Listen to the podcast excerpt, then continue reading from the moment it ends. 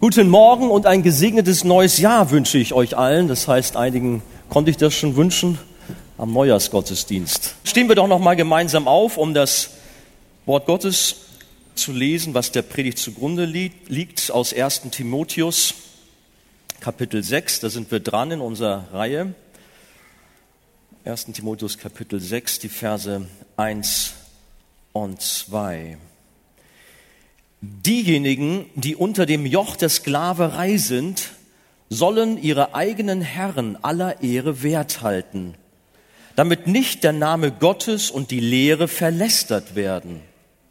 Die aber, welche gläubige Herren haben, sollen diese darum nicht gering schätzen, weil sie Brüder sind, sondern ihnen umso lieber dienen, weil es Gläubige und Geliebte sind, die darauf bedacht sind, Gutes zu tun. Dies sollst du lehren und dazu ermahnen. Ja, lehren und ermahnen. Amen. Wir setzen uns. Ich habe die Predigt überschrieben, christliches Verhalten am Arbeitsplatz. Wie gesagt, nach einer längeren Pause haben wir nun wieder den Timotheusbrief zu fassen. In den vorangegangenen Predigten, da ging es um die Aufgaben verschiedener Personengruppen innerhalb der Gemeinde. Älteste Bischöfe und die Witwen, was wir alles gesprochen haben. Und heute nun, da geht es um das Verhalten von Christen außerhalb der Gemeinde, kann auch innerhalb der Gemeinde sein, aber außerhalb der Gemeinde vornehmlich, und zwar unser Verhalten am Arbeitsplatz hat ja jeder so seine Erfahrungen. Ich habe auch so ein bisschen überlegt, wie war das denn mit dir? Gut, man kann sagen, ach, du hast es gut hier, du bist in der Arche, christlicher Arbeitsplatz, alles schon gut. Ich war ja auch mal Finanzbeamter. Einige wissen das ja. Naja, die Beamten, die haben ja sowieso ein schönes Leben. Was soll man davon berichten? Übrigens bei der Gelegenheit, wir haben, ich glaube, eine ganze Handvoll Finanzbeamte hier in der Gemeinde. Ne? Also schön eure Steuern bezahlen. Ja, aber zunächst mal, bevor wir vielleicht näher dort hineingehen, wie das Verhalten am Arbeitsplatz denn sein soll, äh, habe ich gedacht, gehen wir mal genau hinein in die Situation der ersten Gemeinde. Wie war denn das mit der Gesellschaft zur Zeit der ersten Gemeinde? Paulus schreibt hier oder schreibt die Leute an, wo es heißt, diejenigen, die unter dem Joch der Sklaverei sind. Sklaverei war zur Zeit der ersten Gemeinde etwas völlig Normales, Selbstverständliches. Im römischen Reich, da waren Sklaven keine gesellschaftliche Randgruppe, sondern, wie einige Historiker schätzen, ein Drittel auf jeden Fall, wenn nicht sogar über die Hälfte aller Menschen waren Sklaven im römischen Reich. Das muss man sich mal vorstellen. Das heißt, die meisten Aufgaben des gesellschaftlichen Lebens, die wurden von Sklaven ausgeführt. Das ganze Staatswesen funktionierte überhaupt nicht, wenn keine Sklaven da gewesen wären. Sie waren für die Menschen damals im Grunde, wie wir heute Maschinen und Werkzeuge haben. Und jeder hatte möglicherweise nicht nur einen, sondern mehrere Sklaven in seinem Haushalt. Sie waren da für Buchhaltung, es waren Ärzte, Erzieher, Pädagogen, Vermögens-, Grundstücksverwalter, Musiker, Künstler. Im Grunde alle Tätigkeiten wurden von Sklaven ausgeführt oder fast alle Tätigkeiten. Auch natürlich viele niedere Arbeiten. Aber wie ich gerade aufgezählt habe, durchaus eigentlich alle Berufsgruppen wurden von Sklaven ausgeführt.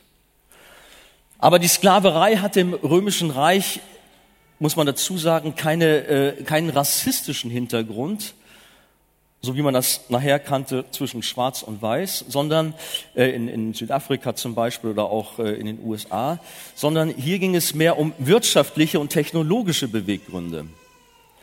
Zum Sklaven wurde man durch Krieg. Die Siegermacht hat das Volk, was sie besiegt hatte, einfach unterjocht und in die Sklaverei geführt.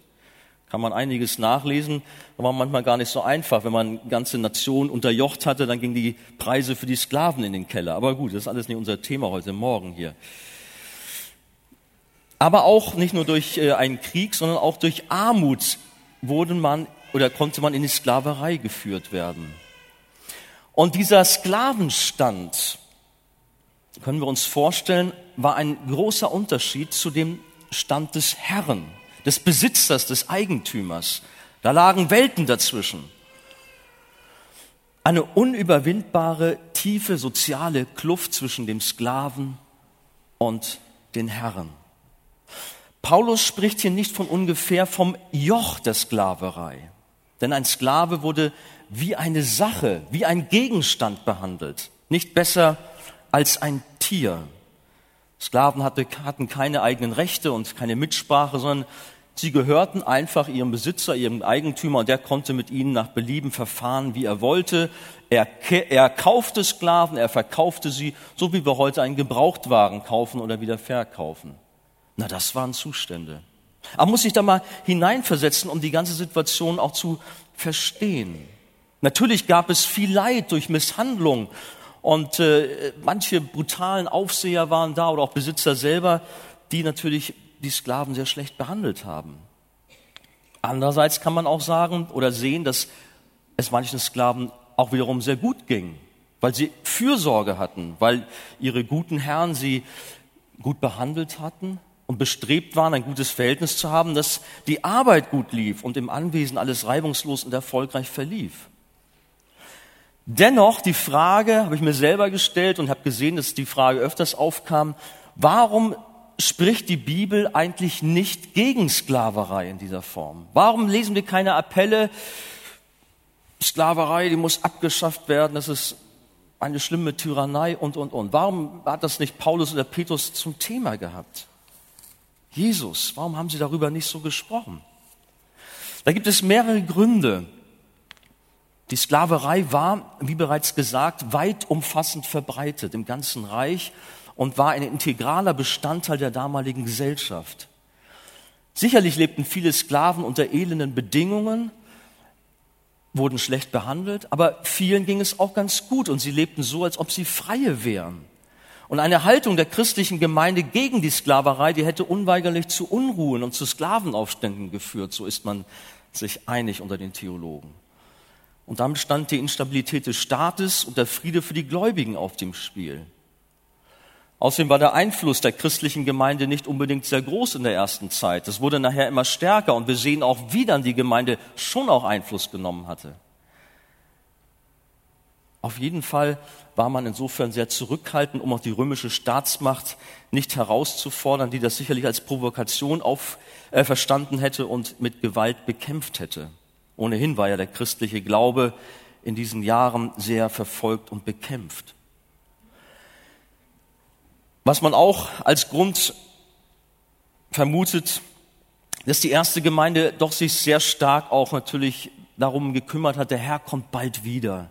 Uns geht es um Seelengewinnung. Wir wollen Menschen erretten. Sie sollen aus der Sklaverei der Sünde befreit werden. Das ist doch viel entscheidender, viel wichtiger. Darum geht es doch uns. Wir wollen uns nicht so sehr in politische und Sozialreformen einmischen. Das ist nicht unser Thema. Kann man auch drüber sprechen. Gilt auch für heute genauso. Oftmals wird in den Kirchen mehr über Soziales gesprochen als über das Evangelium. Was nützt es, wenn man Menschen aus der Sklaverei befreit, aber sie innerlich gefangen sind, wenn sie Knechte, Sklaven der Sünde bleiben. Das ist doch das Entscheidende, dass sie davon frei werden. Es gibt äh, in der Bibel den Philemon-Brief. Habt ihr den auch schon mal gelesen? Da handelt es, oder ist die Geschichte des entlaufenen Sklaven Onesimus. Er kam nach Rom, wo übrigens ganz viele entlaufene Sklaven sich aufhielten und äh, war, äh, offensichtlich zum Glauben gekommen und für Paulus ein guter Freund geworden. Aber wenn wir das genau lesen, dann können wir sehen, der Paulus schickt diesen Onesimus zurück zu seinem Herrn und sagt, geh dort, diene ihm. Und dem Herrn sagt er, behandle ihn gut. Er ist ein Bruder in Christus. Also er sagt nicht, jetzt du bist jetzt frei, mach was du willst und unterstützt irgendwie äh, das, sondern er sagt, nein, geh wieder zurück in den Dienst. Das ist die eine Seite, dass das einfach, dass das die Sklaverei, das Thema Sklaverei in, der, in, der, in die Gemeinde eingebettet war, dazugehörte. Aber wir finden auch, dass Paulus an anderer Stelle ausdrücklich Sklaven ermutigt, frei zu werden, wenn sie auf legalen Weg die Möglichkeit dazu haben. In 1. Korinther 7 finden wir, bist du als Sklave berufen worden, so sei deshalb ohne Sorge. Wenn du aber auch frei werden kannst, so benütze es lieber. Also Paulus stellt schon heraus, dass es etwas Erstrebenswerteres, etwas Besseres gab, als ein Sklave zu sein. Außerdem richtet die Bibel ermahnende Worte an die Besitzer von Sklaven, diese gut zu behandeln. Kolosser 4, Vers 1. Ihr Herren gewährt euren Knechten das, was recht und billig ist, da ihr wisst, dass auch ihr einen Herrn im Himmel habt. Oder Epheser 6, Vers 9. Und ihr Herren, tut dasselbe an ihnen und lasst das drohen, da ihr wisst, dass auch euer eigener Herr im Himmel ist und dass es bei ihm kein Ansehen der Person gibt. Ich sagte gerade, dass die erste Gemeinde oder überhaupt auch in der Bibel nicht so das Thema war, gegen Sklaverei sich auszusprechen. Und dennoch bekämpfte der christliche Glaube das Übel der Sklaverei, indem er die Herzen von Sklaven und Herren veränderte und die Betonung auf die Gleichwertigkeit von Sklave und Herrn legte. Und so erlebte die junge Gemeinde, wie durch die Liebe Gottes die tiefe Kluft zwischen Sklaven und Herrn überwunden wurde und sie gemeinsam frei in Christus waren und der Sklave als Bruder oder Schwester in Christus ja im Verhältnis zu seinem Herrn eher als ein Angestellter zu sehen war. Müsst euch vorstellen, was da plötzlich für Umwälzungen passierten. Dieser schwierige Stand in der Welt als Sklave zum Herrn und all das, was damit zusammenhing. Und nun in der Gemeinde, da war das plötzlich alles weggewischt. Wir sind eins in Christus, kein Ansehen der Person. Was geschah da? Gewaltig. Revolutionär war es. Durch den Glauben an Jesus gibt es keine Grenzen und Mauern mehr, sondern gemeinsam sind wir als Kinder Gottes eine große Familie nach dem Grundsatz, Grundsatz, da ist weder Jude noch Grieche, da ist weder Knecht oder Sklave noch Freier, da ist weder Mann noch Frau, denn ihr seid alle einer in Christus. Einer in Christus. Bei Gott und deshalb auch in der Gemeinde gibt es kein Ansehen der Person. Es gibt keine gesellschaftlichen Schranken, keine Unterschiede von sozialen Schichten, von Rassengeschlecht. Wir sind alle eins. Ich weiß nicht, wie das hier so ist. Das ist auch eine Anfrage an uns. Gut, wir haben keine Sklaverei mehr. Aber da ist manchmal auch so, so gewisse Schranken. Der eine hat einen anderen sozialen Status als derjenige, hier arm und reich und gewisse Bildungsunterschiede. Wie gehen wir miteinander um? Haben wir hier vielleicht auch Grenzen irgendwo? Oder gibt es hier kein Ansehen der Person? Mal drüber nachdenken. Der Herr möge uns helfen, dass die Liebe auch in unserer Gemeinde durch und durch da ist, dass eben da keine Missstände in dieser Weise herrschen mögen. Aber nochmal, es gab dort wirklich gewaltige Umwälzungen. Es kam, kam also durchaus vor, dass ein Sklave ein Ältester oder gar ein Vorsteher einer Gemeinde war, während sein Besitzer zu seinen Gemeindemitarbeitern zählte. Erstaunlich, hm? In der Gesellschaft ganz andere Situation, aber in der Gemeinde war alles auf den Kopf gestellt.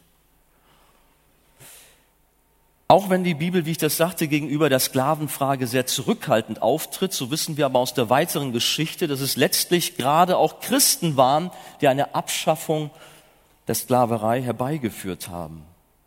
Das ging schon in den ersten Jahrhunderten, aber später auch gerade ein Name ist sehr exemplarisch dafür, das ist der Name William Wilberforce. Ich weiß nicht, ob ihr davon schon mal gehört habt. 1759 bis 1833 lebte er.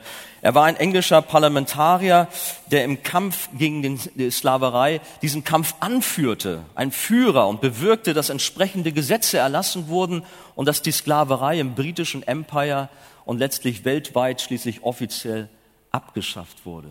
Da haben sich Christen stark gemacht und gesagt, dieser, diese Ungerechtigkeit, das kann nicht so weitergehen.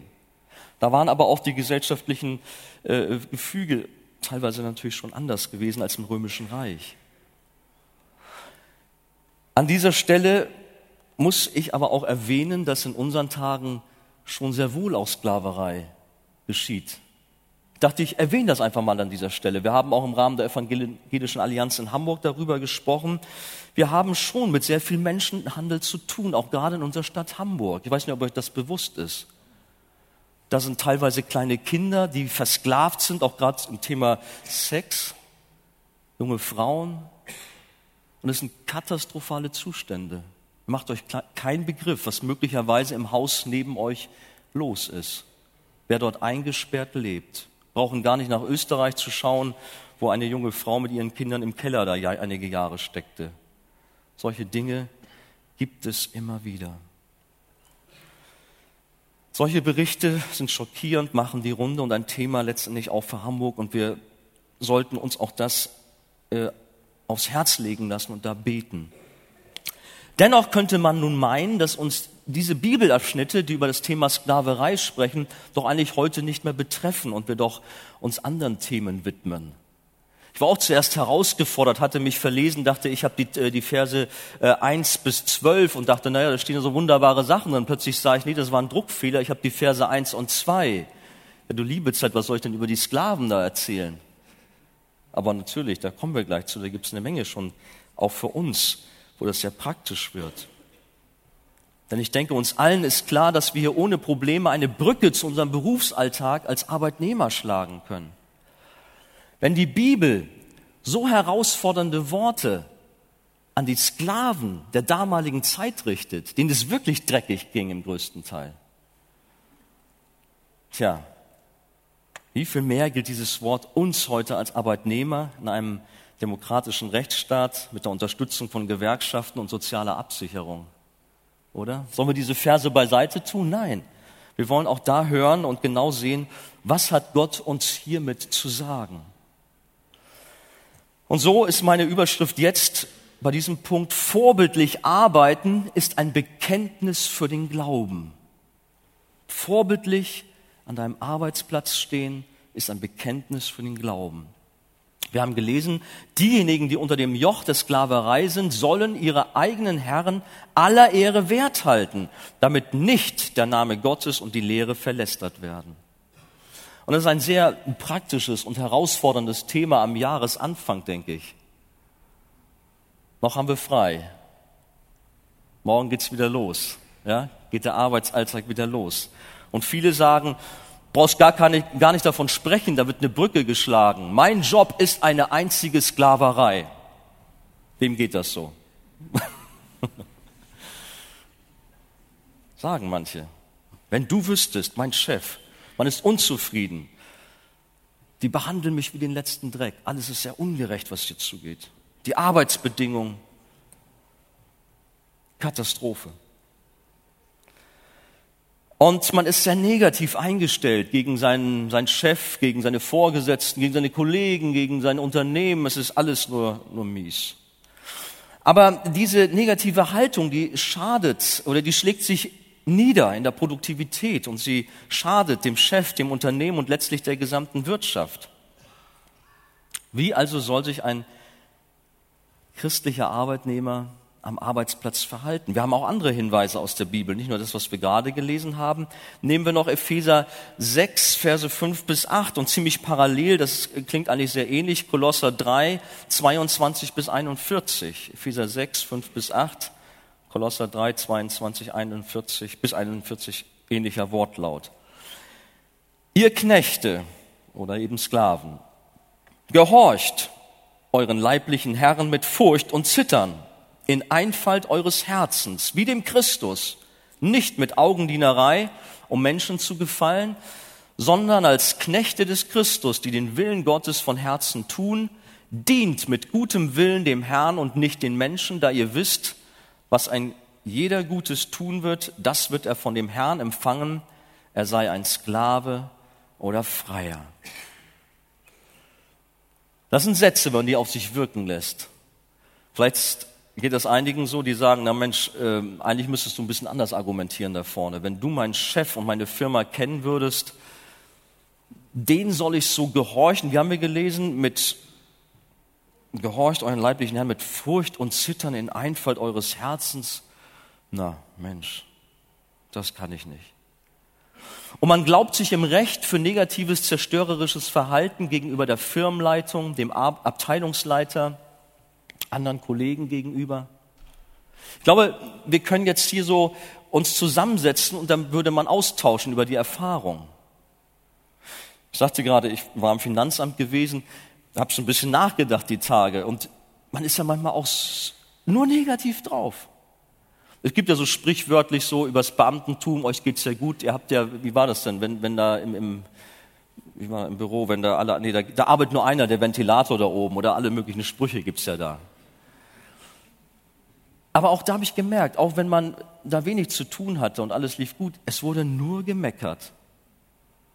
Und der Christ Andi war auch mit dabei. Alles ist schlecht. Und als man dann versetzt wurde, oh, das war ja viel besser da. Wäre ich doch mal bloß da geblieben und hätte die Klappe gehalten und hätte da positiver eingewirkt. Weiß nicht, welche Erfahrungen ihr so gemacht habt, auch in eurem Berufsleben schon. Egal welche Erfahrungen wir in negativer Hinsicht gemacht haben, rechtfertigt das Gottes Wort hier auszuhebeln, zu ignorieren, zu sagen, nee, also diese Chefs, die kann ich nicht respektieren. Das, was da das Wort Gottes sagt, das kann nicht für mich gelten. Oder sollen wir uns diesem Wort auch unterstellen? Ich denke, wir sind da gefordert, heute Morgen in uns zu gehen. Das soll nicht heißen, dass wir uns als Christen alles gefallen lassen müssen. Natürlich dürfen wir auf die entsprechenden Gesetze verweisen, unsere Arbeitsrechte in Anspruch nehmen, aber hier wird unser Grund oder hier wird unsere grundsätzliche Haltung im Arbeitsalltag hinterfragt. Und entscheidend ist es, welche Sicht bringst du für, dein, für deinen Job auf? Wie gehst du eigentlich dahin? Wenn es morgen wieder losgeht, wie gehst du dahin? Mit einem mürrischen Gesicht, die geballte Faust in der Tasche, das heißt, irgendwo muss die Aktentasche vielleicht halten oder was. Aber irgendwie bist du voller Aggression. Oder gehst du hin mit einer, mit einer Freude auch, dem Herrn an diesem Tag dienen zu dürfen, die Liebe Gottes ausstrahlen zu können, deinen Kollegen zu begegnen, deinem Chef vor allen Dingen, mit Wertschätzung. Oder wie ist es? Wie ist dein Verhalten da? Unsere innere Haltung ist entscheidend. Glaubst du an die Führung Gottes in deinem Leben? Hat er dein Leben in seiner Hand und setzt er die Akzente, auch was dein Berufsleben angeht? Warum bist du da an dem Platz, wo du gerade stehst? Weil du nicht anderes gekriegt hast? Oder wie?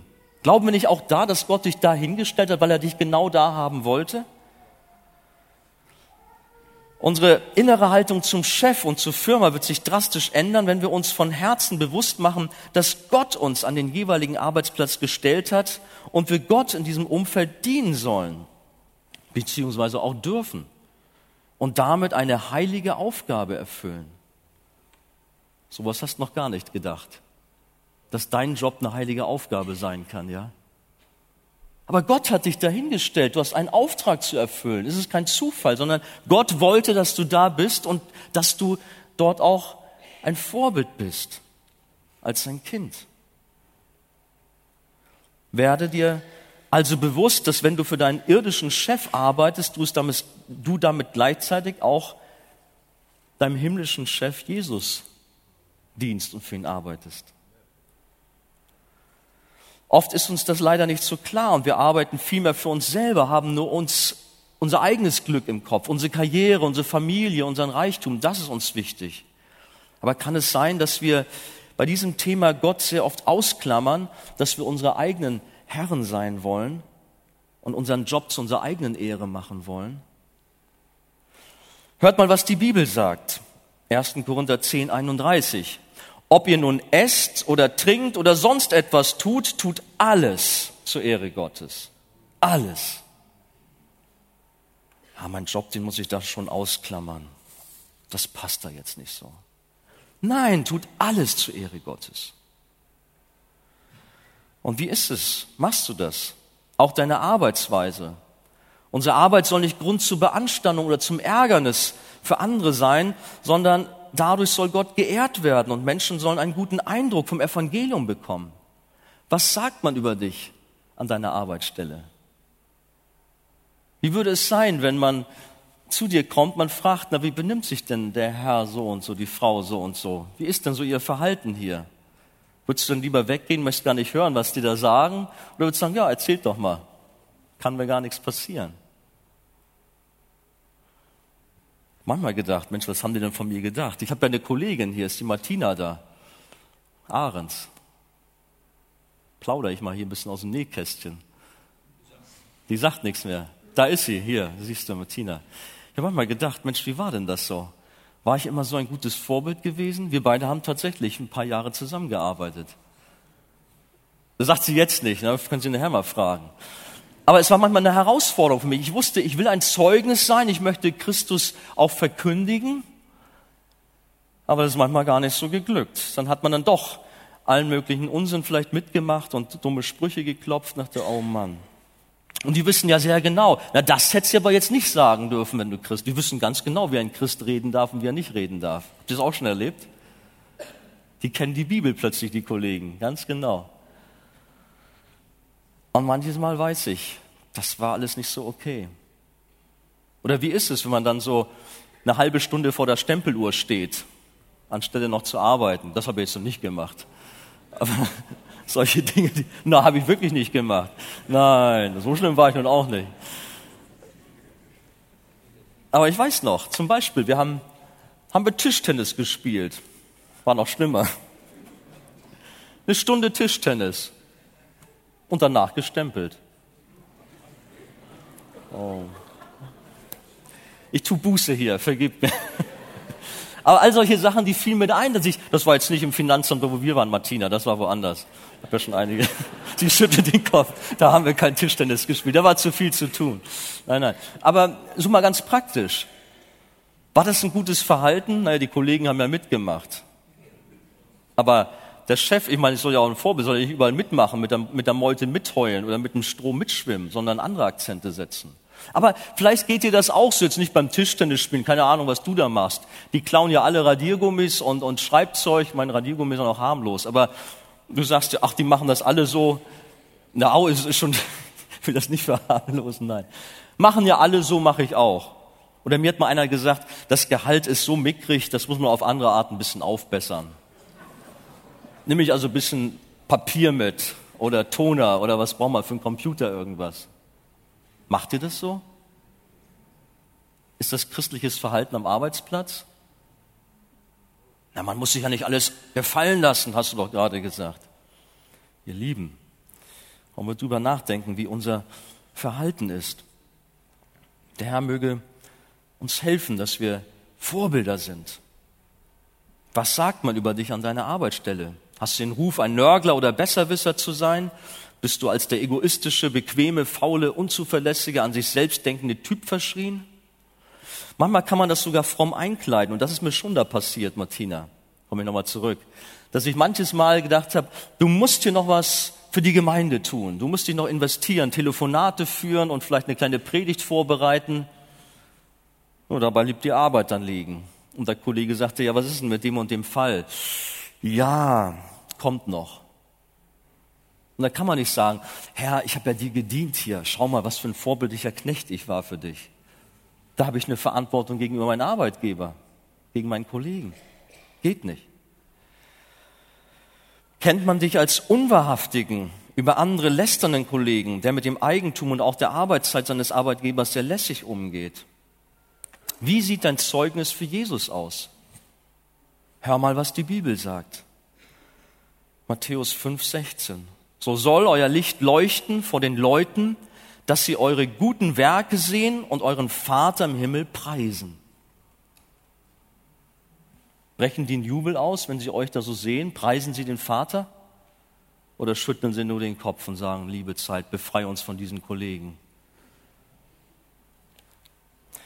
Unsere Haltung, unsere Arbeit als Christen wird oft sehr genau beobachtet und entweder ehrt sie Gott und ist ein Segen und die Menschen preisen Gott bekommen einen guten Eindruck vom christlichen Glauben, oder es macht Gott Unehre und die Menschen verlästern Gott und den Glauben aufgrund unserer schlechten Arbeitsmoral und unseres nachlässigen Handelns.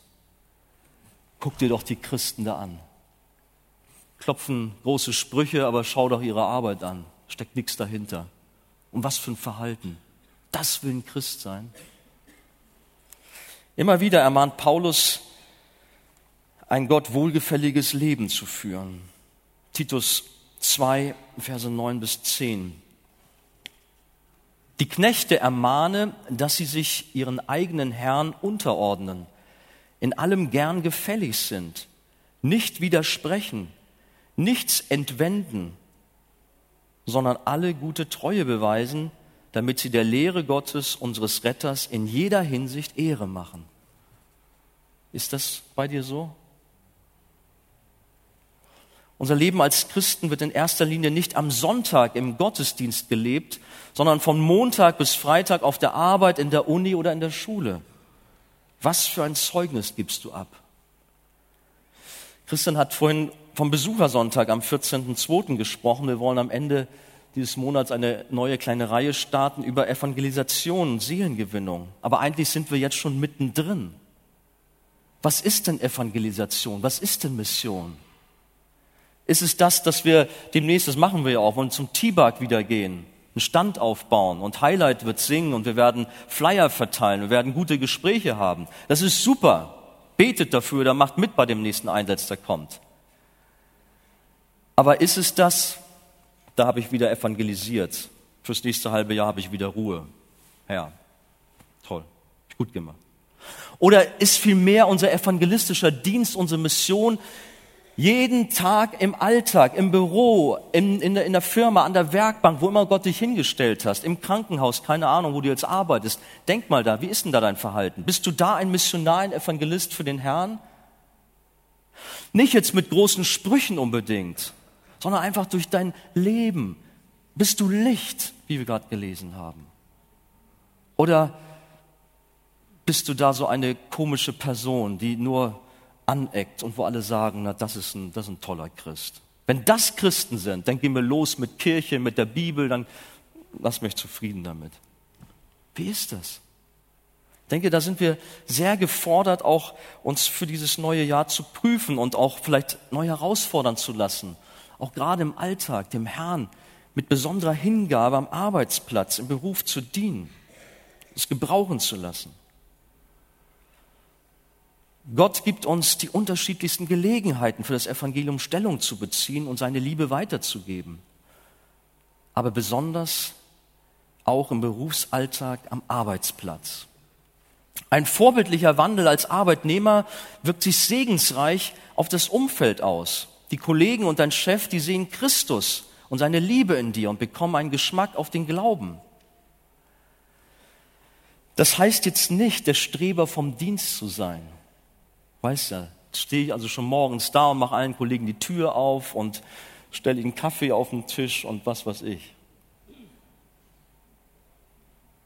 Meinem Chef die Aktentasche überall hintragen. Und dann kommst du auch in gewissen Ruf rein. Ich glaube, ihr, ihr versteht, wie es gemeint ist. Aber warum nicht auch seinen Vorgesetzten besonderen Respekt zu erweisen und auch zu zeigen, dass man willig ist, auch in die Arbeit sich hineinzubegeben und nicht gleich zu denken, was denken jetzt wieder die anderen, jetzt bin ich der Streber hier. Da kann man auch so oder so vom Pferd fallen. Gott möge uns auch da helfen und auch Weisheit schenken. Aber unser Herr fordert von uns ausdrücklich, unsere Vorgesetzten zu respektieren und sie zu ehren und sich ihren Anweisungen willig zu unterstellen, sofern sie nicht Gottes Gebot widersprechen. Und warum nicht durch besondere Hilfeleistung oder durch außergewöhnliches Engagement auf sich aufmerksam machen. Es gibt nicht wenige weltliche Chefs, die große Stücke auf ihre christlichen oder von ihren christlichen Mitarbeitern halten, weil sie ihnen vertrauen können. Habe ich immer wieder gehört. Sie sagen, Mensch, da habe ich Leute in meiner Firma, die sind gut drauf. Sind vielleicht ein bisschen splinig, rennen da immer in die Kirche, aber die haben Rückgrat, die stehen für etwas ein denen kann ich vertrauen. Das sind Leute mit einem vorbildlichen Lebenswandel. Und nicht selten war es so, dass solche Christen auch ein Anstoß waren für den ungläubigen Chef und den ungläubigen Kollegen zum Glauben. Ein Vorbild und eine große Hilfe für ihren Herrn war auch ein junges Mädchen im Israel des Alten Testaments. Vielleicht kennt ihr die Geschichte von dem General, den syrischen General Naeman. Da war eine junge israelitische Sklavin.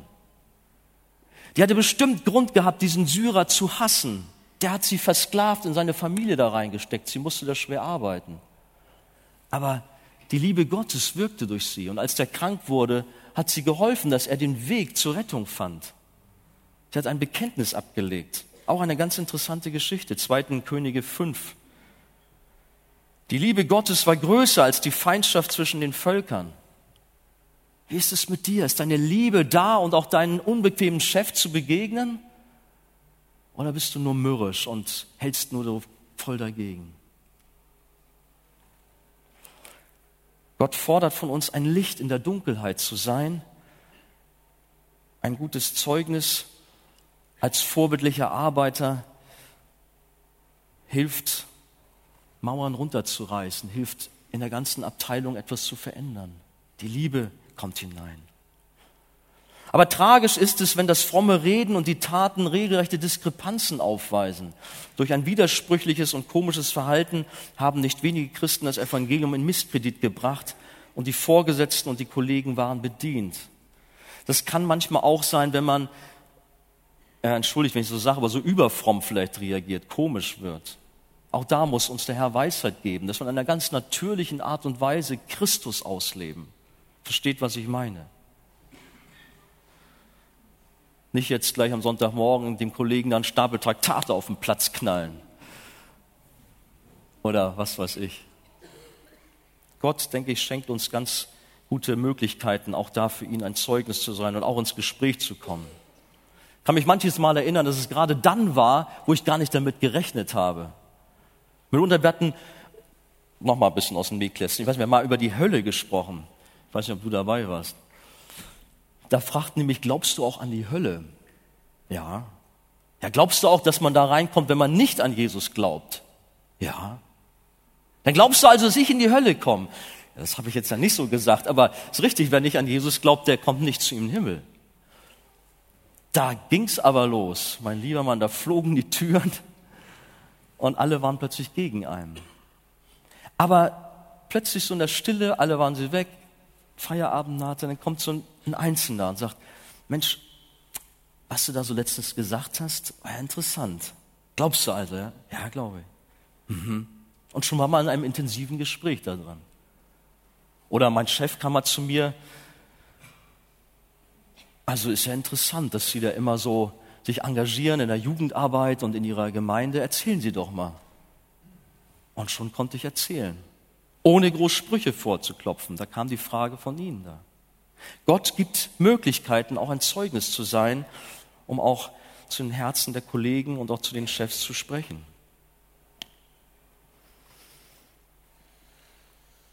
Aber leider haben Christen viel Schuld auf sich geladen durch ihr falsches Verhalten. Darum denke ich, ist es gerade auch für uns so wichtig, am Anfang eines neuen Jahres sich neu von Jesus entfachen zu lassen und mit einer natürlichen, freundlichen, liebevollen Art hineinzugehen, auch in den Alltag, in den Berufsalltag. Und wie ich dabei sagte, gerade schon weniger vielleicht mit vielen Worten als mit handfesten Taten, die anderen Menschen auf dich und deinen Glauben aufmerksam machen. Noch einmal, bedenke, dass du in erster Linie an deinem Arbeitsplatz Gott dienst und Gott dein Chef ist. Ist das Gehalt deine Motivation zu arbeiten oder ist es dein Herzenswunsch, Gott in deinem Beruf zu dienen? Möge Gott uns allen sehr helfen, unseren Glauben am Arbeitsplatz zu seiner Ehre zu leben. Aber noch ein letztes. Dienen zur Ehre Gottes. Die aber, welche gläubige Herren haben, haben wir gelesen, sollen diese darum nicht gering schätzen, weil sie Brüder sind, sondern ihnen umso lieber dienen, weil es Gläubige und Geliebte sind, die darauf bedacht sind, Gutes zu tun. Dies sollst du lehren und dazu ermahnen. Hier wird also von einer besonderen Konstellation gesprochen, wenn der Vorgesetzte gläubig ist oder vielleicht sogar das ganze Unternehmen gläubig ist. Die Arche zum Beispiel, genau, eine Gemeinde.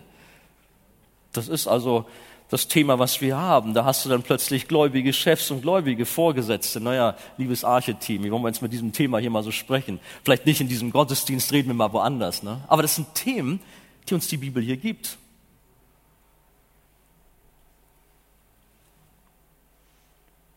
Offensichtlich haben damals Sklaven, die zum Glauben kamen und gläubige Besitzer hatten, ihre Freiheit in Christus missverstanden und haben in den Häusern und Familien, in denen sie als Sklaven lebten, für manchen Kummer gesorgt, weil sie ihren Dienst eben nicht mehr so ernst genommen haben und den Respekt vor ihren gläubigen Herren abgelegt haben. Halleluja, wir sind frei in Christus, ist ja richtig. Aber haben damit plötzlich auch alles andere irgendwie weggefegt. Und damit lief dann manches schief. Wisst ihr, es ist ein besonderes Geschenk der Gnade Gottes, wenn Mitarbeiter und Vorgesetzte gemeinsam Jesus nachfolgen. Wenn man in einer Firma sein darf, in einem Unternehmen sein darf oder auch in der Gemeinde arbeiten darf. Ich habe so oft schon Gott gedankt, Herr, welche Gnade, dass ich in deinem Reich arbeiten darf. Das ist ein großes Geschenk, eine große Gnade. Oder dass dein Chef gläubig ist. Hast du dafür dem Herrn schon gedankt? Tu es. Bete für ihn. Eine besondere Verantwortung. Für solche, die unter ihren ungläubigen Chefs leiden, ist es eine Sehnsucht, ein Traum. Aber wie bereits ausgeführt, kann so ein Glück schnell missbraucht werden, wenn sich, wenn sich ein falsches Denken einschleicht und der gläubige Arbeitnehmer von seinem gläubigen Arbeitgeber besondere Segenszuwendung erwartet. Vielleicht ein höheres Gehalt. Damit kann man ja schließlich auch im Reich Gottes doch wieder mehr Spenden geben.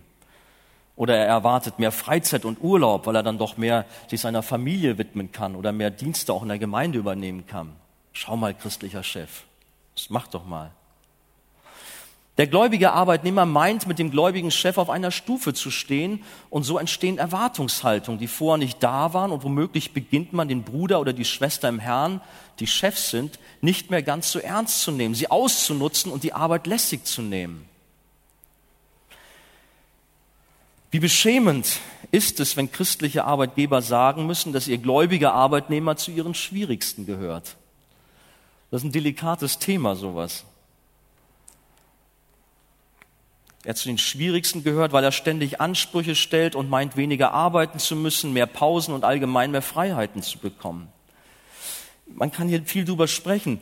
Die Zeit reicht sich nicht mehr aus, aber Paulus stellt sich dem entgegen und fordert von gläubigen Mitarbeitern gegenüber ihren gläubigen Chefs sogar noch mehr Einsatz und noch mehr Dienstbereitschaft denn sie gehören doch zu einer Familie, sind Bruder und Schwester in Christus und dienen gemeinsam Gott. Paulus sagt, sondern ihnen umso lieber dienen, weil es Gläubige und Geliebte sind, die darauf bedacht sind, Gutes zu tun. Neben der Freude und Liebe für den Glaubensbruder ist hier sicher auch Demut gefordert. Das mag das fordert heraus. Noch mehr Liebe üben, mich noch mehr reingeben. Steht hier geschrieben. Und dann kommen wir zum Thema Dienen. Diener und Sklave sind vom ursprünglichen Verständnis etwa gleichzusetzen. Dienen ist nicht populär und es fällt uns allen schwer und doch werden wir dazu als Kinder Gottes immer wieder aufgefordert. Dienen. Das gilt für alle Arbeitnehmer, die christlichen, also wenn du einen christlichen Chef hast oder auch einen ungläubigen Chef hast. Aber hier sind nun die christlichen Arbeitnehmer gefordert, noch mehr für ihre christlichen Arbeitgeber zu leisten, alles zu geben. Puh, schwer, harter Tobak. Schauen wir auf unserem Herrn. Wir wollen gleich das Abendmahl feiern. Er ist der größte aller Diener. Er hat sein Leben für uns am Kreuz gegeben. Und er ist unser großes Vorbild, auch für unser Verhalten am Arbeitsplatz. Seine Liebe galt sogar seinen Feinden und selbst noch am Kreuz bat er um Vergebung für seine Peiniger. Haben wir verstanden, worauf es in unserem Berufsalltag ankommt? egal wo du stehst. Im Beruf, an der Uni, in der Schule, egal wo. Folgst du Jesus auch danach als ein Diener?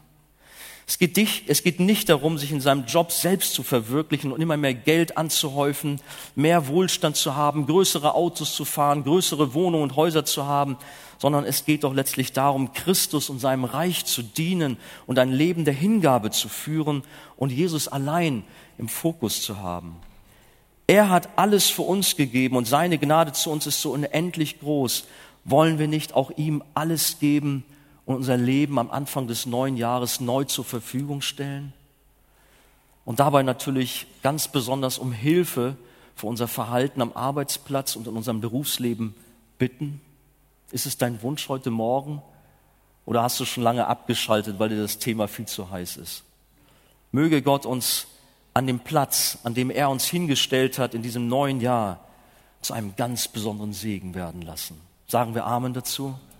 Amen. Der Herr segne euch.